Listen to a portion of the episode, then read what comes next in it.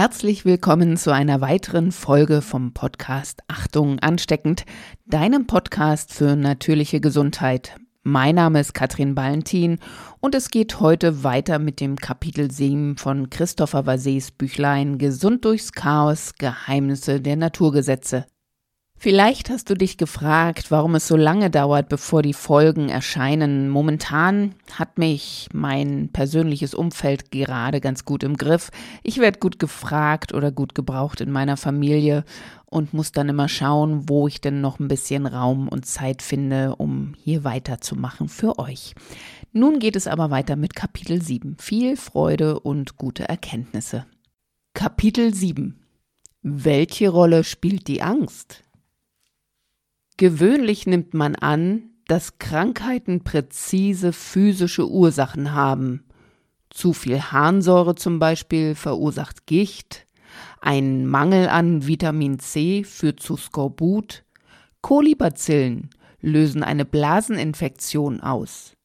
In all diesen Fällen führt materielles, sichtbares und greifbares zu Krankheiten.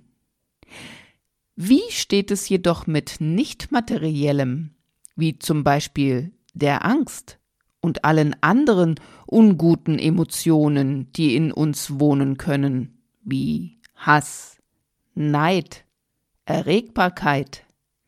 Haben diese auch einen Einfluss auf unsere Gesundheit? Oder sind sie zu subtil dafür? Das Erleben eines jeden zeigt, dass dieser Einfluss existiert. Es gibt Menschen, bei denen jedes Mal, wenn sie sich bei Tisch gestritten haben, Verdauungsstörungen auftreten. Stress führt auf die Dauer zu einem Bluthochdruck. Sorgen lassen Magengeschwüre auftreten. Man sah Menschen, mit einer akuten Blinddarmentzündung nach dem Todesfall eines nahestehenden Menschen oder nach einem Verkehrsunfall.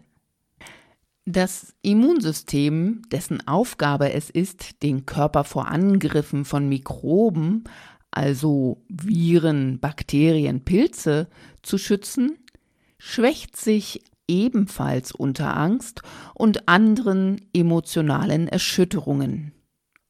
Obwohl wir ständig einer Vielfalt von Mikroben ausgesetzt sind, können uns die Mikroben nichts anhaben, sich in uns nicht vermehren, um eine Krankheit auszulösen, solange unser Immunsystem gut funktioniert. Das Immunsystem hält sie gut unter Kontrolle. Jedoch sobald sich dieses schwächt, können die Mikroben die Oberhand gewinnen. Sie vermehren sich zu großen Zahlen und machen uns krank. Ein gut bekanntes Beispiel ist das der Menschen, die zu Herpes neigen. Dies ist eine Krankheit, welche kleine Bläschen auf den Lippen oder um den Mund entstehen lässt. Meist ist bei diesen Menschen das Herpesvirus ständig präsent. Er kann sich aber normalerweise nicht entfalten, da das Immunsystem ihm entgegenwirkt. Solange sich das Leben dieser zu Herpes neigenden Personen harmonisch vollzieht, haben sie keinen Ausschlag. Eine starke Emotion, Ärger oder eine große Enttäuschung reichen jedoch aus, damit sich ein Herpes entwickeln kann bedingt durch die Verschlechterung des Körpermilieus, welche das Sinken der Abwehrkräfte des Immunsystems zur Folge hat. Dasselbe geschieht bei gewissen Patienten, welche nach einem emotionalen Schock regelmäßig einen Schnupfen, eine Blaseninfektion, eine Angina bekommen oder ein Aufleben der Candida erleiden. Diese verschiedenen Beispiele zeigen klar, dass das Immunsystem von den Emotionen abhängig ist und seine Abwehrkräfte sich bei Angst oder anderen starken Emotionen vermindern.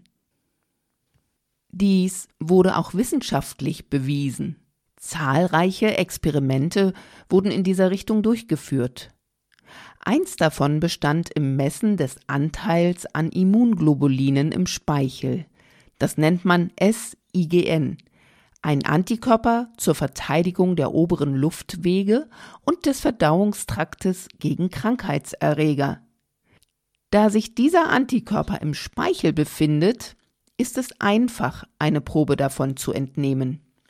Das Auswerten der Ergebnisse ist ebenfalls einfach, da eine Erhöhung der SIGN einer Erhöhung der Abwehrfähigkeiten entspricht, eine Abnahme einer Schwächung derselben. Freiwillige, die an einem dieser Experimente teilnahmen, wurden in drei Gruppen aufgeteilt. Die Freiwilligen der ersten Gruppe wurden während fünf Minuten in eine Situation mit aufbauenden und wohltuenden Emotionen wie Mitgefühl und Nächstenliebe gebracht.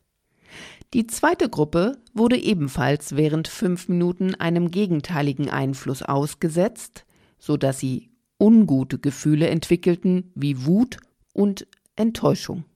Die dritte, die Vergleichsgruppe, wurde in einer neutralen Verfassung gelassen und Speichelproben wurden gerade vor und nach dem Experiment entnommen, sowie während sechs Stunden stündlich danach.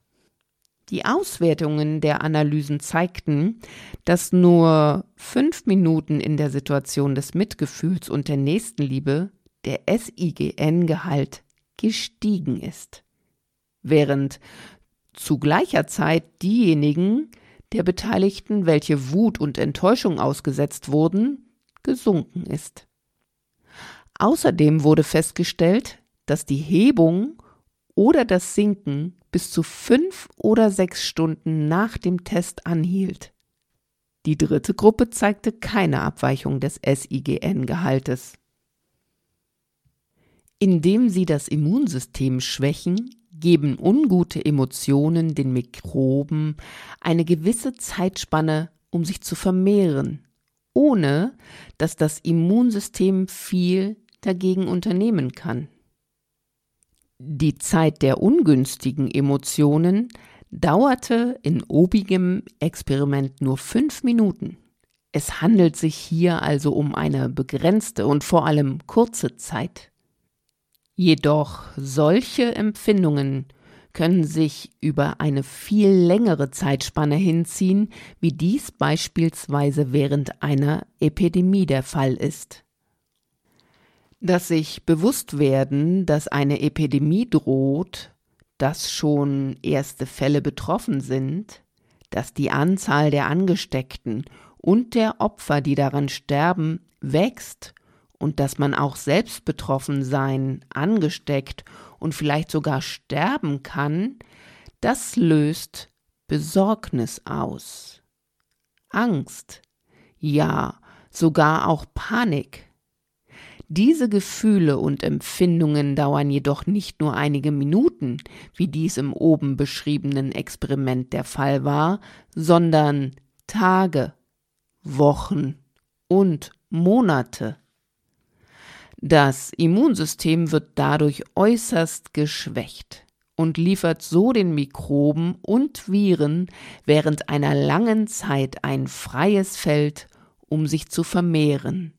Sie haben ungehindert Zeit, sich auszubreiten und Schaden anzurichten. Um gegen Epidemien anzukämpfen und gegen die unsere Gesundheit schwächenden, unguten Emotionen, reicht es nicht, Hygiene und therapeutische Maßnahmen zu treffen.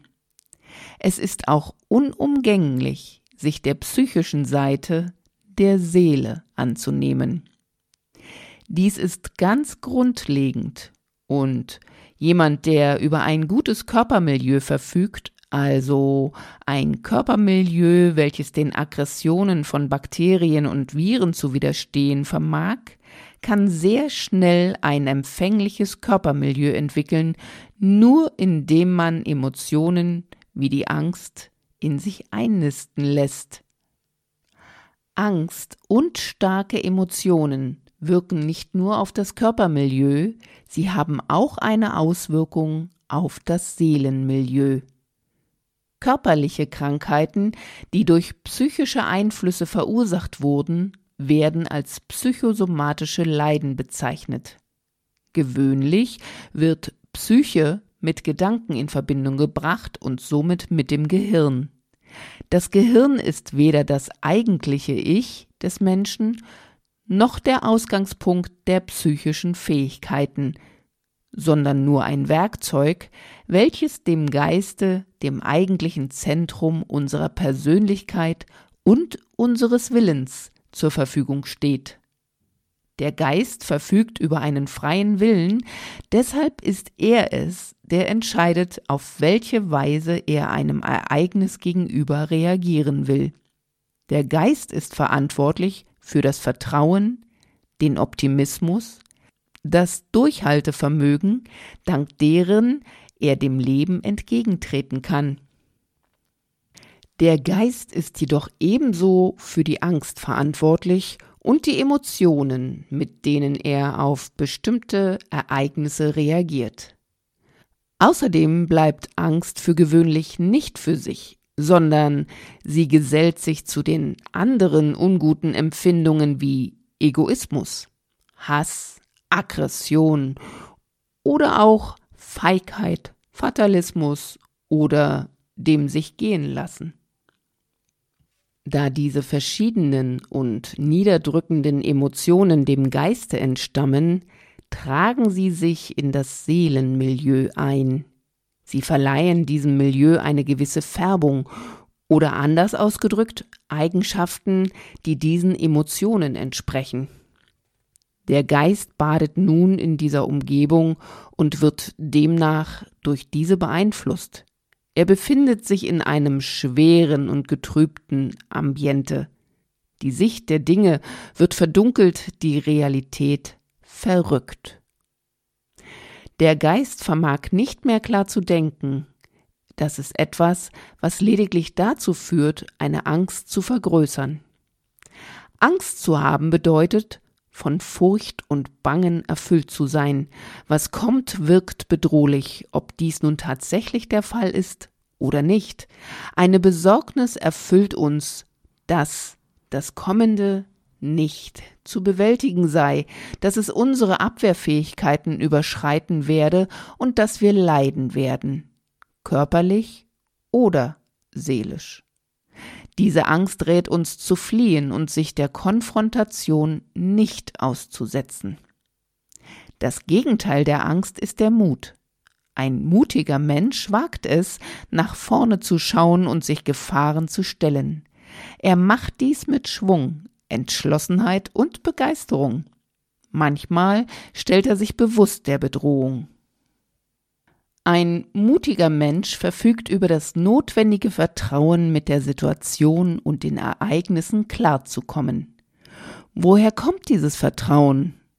Ein solches Vertrauen kann nur durch die Kenntnis der Naturgesetze erlangt werden. Diese Kenntnis verleiht eine weite Sicht der Dinge, sie lässt den Ablauf des Kommenden klar erscheinen und zeigt den Zusammenhang zwischen Ursache und Wirkung. Daraus ergibt sich eine Sicht der Wirklichkeit, auf die sich der Geist mit Sicherheit stützen kann, um so vernünftig und fördernde Entscheidungen zu treffen. Angst kommt vorwiegend aus Unwissenheit. Um sie zu bezwingen, muss man ihr das Wissen entgegenstellen. Wenn die Kenntnis der Gesetze uns dazu verhilft, zu verstehen, weshalb wir für unsere Zukunft verantwortlich sind, so muss man auch erklären, wie wir für das verantwortlich sein können, was sich zu Beginn unseres Lebens ereignet, in unserer Kindheit. Das heißt, bevor wir die Möglichkeit hatten, bewusst Entscheidungen zu treffen. Wir kommen damit auf die am Anfang gestellten Fragen zurück. Wo liegt unsere Verantwortung bei erblichen Krankheiten und wie kann ein Kind mit einer angeborenen Krankheit dafür verantwortlich sein? Dies erfahren wir im Kapitel 8. Vielen Dank, dass du hier bisher deine Aufmerksamkeit mir oder dem Inhalt des Buches gewidmet hast. Ich hoffe, du konntest wieder etwas da für dich mitnehmen und freue mich schon, dich auch beim nächsten Mal wieder begrüßen zu können. Bis dahin eine gute Zeit. Deine Katrin Ballentin.